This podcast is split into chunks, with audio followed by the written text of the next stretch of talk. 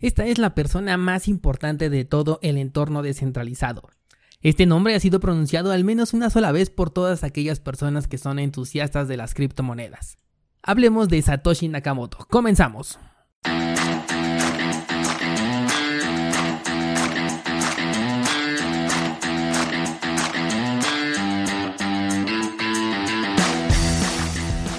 Nadie puede frenar el avance de la tecnología. Es tan constante que llega un punto en el que se convierte en toda una revolución, de la que si no eres parte puedes llegar a ser víctima. Pero descuida porque estás en el lugar indicado. Bienvenido a Bitcoin en español. Acompáñame y aprende conmigo todo lo relacionado a esta tecnología descentralizada. Pero eso sí, prepara y abre tu mente, porque aquí vamos a abordar conceptos completamente nuevos sobre todo aquello que creías conocer.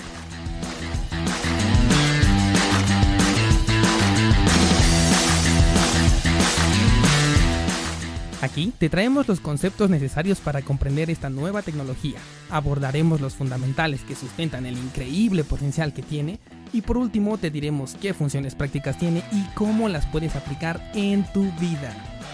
Yo soy Dani Vargas, entusiasta tecnológico, ponte cómodo porque comenzamos.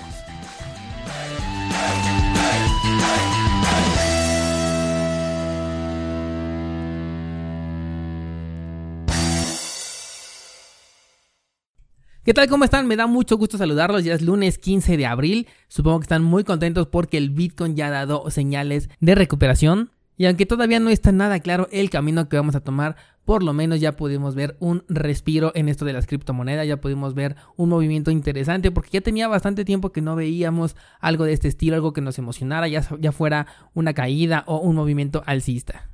Pero bueno, estamos aquí para platicar un poco acerca de la persona que originó toda esta revolución, sin la cual todo lo que hemos estado viendo a través de estos episodios no existiría. Esta persona, o nos gusta pensar que es una persona, es Satoshi Nakamoto y es la persona que se encuentra detrás de la creación de la criptomoneda madre, el Bitcoin. Seguro que tú ya sabes que esta persona no está asociada a una identidad concreta, es decir, no se sabe quién es Satoshi Nakamoto y de eso justamente es lo que vamos a hablar. No sabemos si se trata de una persona, si se trata de una empresa, un grupo de personas, un grupo de empresas. No sabemos absolutamente nada acerca de esta persona. Sin embargo, esto mismo hace que sea todavía más interesante y genera muchísima más curiosidad por desvelar la verdadera identidad de esta persona. A lo largo del tiempo desde el 2009 que se ha dado a conocer este nombre tan popular de Satoshi Nakamoto, se han dado diferentes revelaciones y especulaciones de personas que afirman ser Satoshi Nakamoto o bien que las señalan como los posibles candidatos a ser Satoshi Nakamoto. Pero bueno, en este episodio únicamente nos vamos a centrar en hablar de las tres personas que tienen mayor probabilidad de ser este mítico personaje. El primero de ellos es Nick Sabo y este es un personaje que fue señalado en el año 2013 como probable candidato para ser Satoshi Nakamoto a partir de un análisis lingüístico que se le hizo comparándolo con el libro blanco de lo que es Bitcoin. Sabo de hecho es una persona que es entusiasta de las criptomonedas y además publicó un documento sobre el Bitcoin que este se puede considerar como un precursor de lo que es el Bitcoin. Posterior al primer señalamiento que de hecho vino de parte de un blogger, el periodista Dominic Frisby también afirmó que esta persona, Nick Sabo, era exactamente Satoshi Nakamoto. Él comentó que había llegado a la conclusión de que solamente existía una persona en todo el mundo que tenía la aptitud y el conocimiento para hacer este mítico personaje de Satoshi Nakamoto, y ese era Nick Sabo.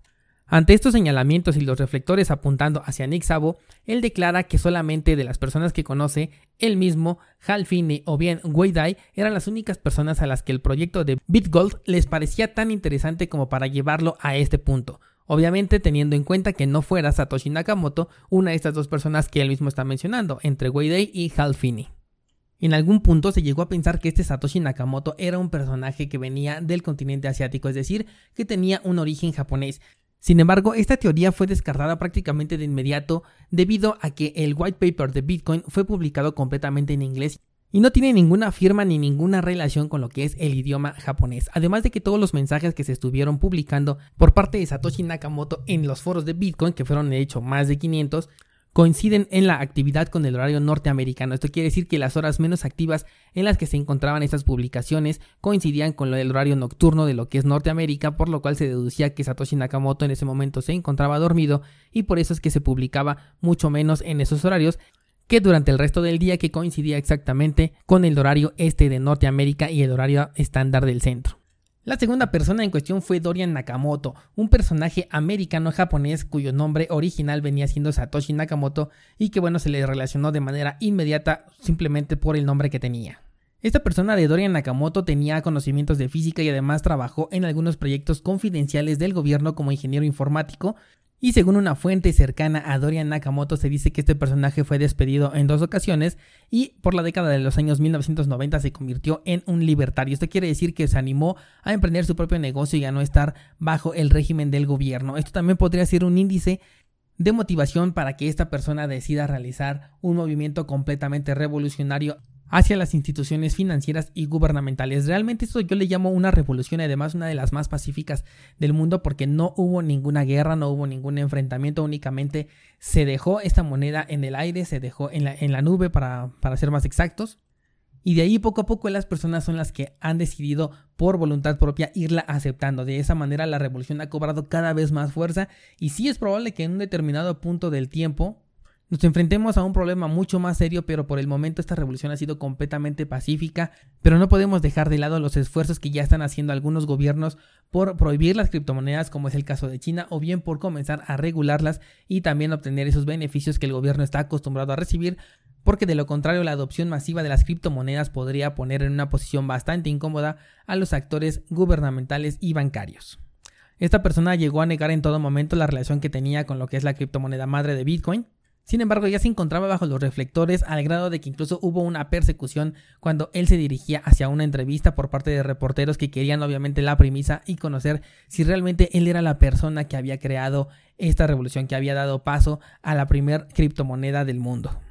Sin embargo, todavía cabía un poco de esperanza porque en una de las entrevistas que se le hizo a Dorian Nakamoto, él comentó que ya se había retirado de este proyecto y que lo había pasado a otras personas, lo cual dejó en el aire eh, el, pensamiento de que exactamente estaba hablando de lo que es Bitcoin, pero en una de sus últimas entrevistas él declaró que se había confundido con la entrevista que le habían hecho y que él pensaba que le estaban hablando de algunos proyectos de carácter confidencial en los que él trabajó para el ejército de los Estados Unidos. Algo curioso que sucedió justamente ese mismo día de la entrevista, poco tiempo más tarde, es que el verdadero Satoshi Nakamoto decide publicar su primer mensaje después de 5 años con la afirmación No soy Dorian Nakamoto. A partir de ese momento, bueno, pues ya bajaron un poco los ánimos de pensar que esta persona justamente era el padre de Bitcoin. Sin embargo, desconozco si existe alguna evidencia de que no haya sido el mismo Dorian Nakamoto quien publicó este mensaje posterior a lo que fue su entrevista. Por último tenemos a Hal Finney, un pionero criptógrafo que de hecho este fue de las primeras personas que comenzó a utilizar la tecnología de criptografía para poder inventar un nuevo software. Todavía no se sabía exactamente para qué lo quería utilizar, pero él ya estaba trabajando con este tipo de tecnología y además casualmente fue la primera persona en todo el mundo en recibir una transacción de Bitcoin. Se dice que exactamente Satoshi Nakamoto desde su wallet original le envió las primeras criptomonedas a Hal Finney y desde ahí se queda registrado y esto se puede ver completamente en la cadena de bloques que fue la primera transacción que se hizo. Se le atribuye mucho que Hal Finney puede ser este personaje de Satoshi Nakamoto debido a que llevaba ya bastante tiempo trabajando con la criptografía y además de que se puede decir que él probó su propia tecnología creando la primera transacción porque obviamente no existía otra persona que conociera en ese momento y que tuviera ya una cartera para poder realizar esta transferencia, entonces se la hizo a sí mismo a través de dos direcciones distintas para poder comprobar que efectivamente estaba funcionando y lo podía sacar al aire para que otras personas ya pudieran utilizarlo.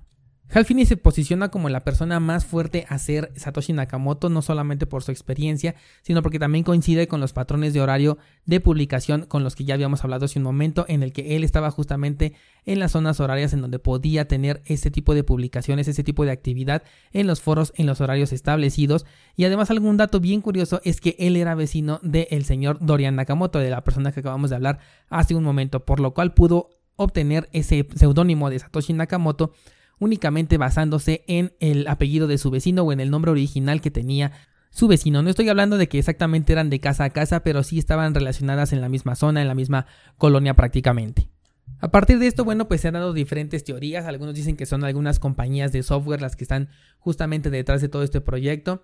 Pero esta, idea realmente no tiene muchísima fuerza. Hal Finney se posiciona como la persona más fuerte a ser Satoshi Nakamoto. Lamentablemente, este personaje ya falleció hace un par de años. A causa de una enfermedad y desconocemos si le dejó las llaves privadas a alguna persona, por ejemplo a su esposa, para que en determinado momento ella pudiera mover las criptomonedas, lo cual causaría un caos mundial porque todos estaríamos muy atentos a saber de dónde viene ese movimiento, quién lo generó y por qué motivo sobre todo. Dentro de los análisis se ha puesto mucho a pensar si realmente es solamente una persona porque se le consideraría prácticamente un genio, ya que tiene que ver con muchísimos ámbitos de tecnología y además de economía, los conocimientos que tienen que tener como para poder efectuar un movimiento de esta escala. Y es por eso que muchas personas dicen que el Bitcoin tiene que ser obra de un grupo de personas o un grupo de instituciones, porque requieren de conocimientos muy amplios y además ni siquiera relacionados entre sí para poder llevarlo a cabo. Otro punto importante es que dentro de lo que es el white paper de Bitcoin siempre se relata la palabra nosotros, prácticamente siempre se está hablando en plural. Por lo tanto, esto viene siendo otra seña de que podría tratarse de un grupo de personas y no solamente de una. ¿Tú qué piensas al respecto? ¿Crees que Satoshi Nakamoto realmente sea Halfini? También tenemos por ahí una persona que se llama Craig Wright, esta persona se ha autodenominado Satoshi Nakamoto, de hecho en público, y en una ocasión dijo que iba a dar las pruebas de que realmente él era Satoshi Nakamoto, moviendo algunos de los bitcoins originales. Sin embargo, posterior a ello llegó la fecha y él no movió nada. Él únicamente publicó eh, un mensaje de disculpa en donde decía que creía estar listo para realizar ese movimiento, pero que no, no lo iba a poder hacer. Y bueno, simplemente eh, ha, pasado ahora la historia como un charlatán. La mayoría de las personas ya no lo toman en cuenta como que él pueda ser el verdadero Satoshi Nakamoto. Pero sin duda ya pasó a la historia como una de las personas que pudo haber sido el candidato propenso a ser Satoshi Nakamoto. Me gustaría conocer tu opinión. ¿Qué piensas para ti? ¿Es un grupo de personas? ¿Es solamente una persona? ¿Es un genio la persona que está detrás de esta tecnología descentralizada? ¿O qué es lo que tú opinas? Por último, te quiero recomendar, por ahí salió una serie muy interesante en lo que es YouTube que se llama Bitcoin and Friends. Por el momento solamente ha salido un episodio, pero es bastante interesante y educativo porque ahí te relatan un poco de los orígenes del Bitcoin. Justamente sale esta persona de Hal Finney como uno de los probables padres de, esta criptomoneda. Es una serie bastante interesante. Me parece que para que salga el segundo episodio se tiene que llegar a un cierto eh, monto de recaudación porque esta serie, a pesar de que se está eh, exhibiendo de manera gratuita, si están pidiendo una recaudación. Ya están grabados todos los episodios, pero se requiere una recaudación de cierto dinero, obviamente en Bitcoin, para que eh, puedan liberar los demás episodios. Y por ahí se corre el rumor de que a lo mejor puede llegar a Netflix, obviamente ahí ya tendríamos el impulso económico necesario para ponerla de una vez completa, pero esto todavía está en verse. Yo soy Dani Vargas, nos escuchamos la próxima semana. Recuerden que tenemos el canal de YouTube Dani Vargas, tenemos también la página de internet lotiribitcoin.com en donde tenemos información y muchos servicios de utilidad para ti. Ahora sí me despido, gracias y hasta luego.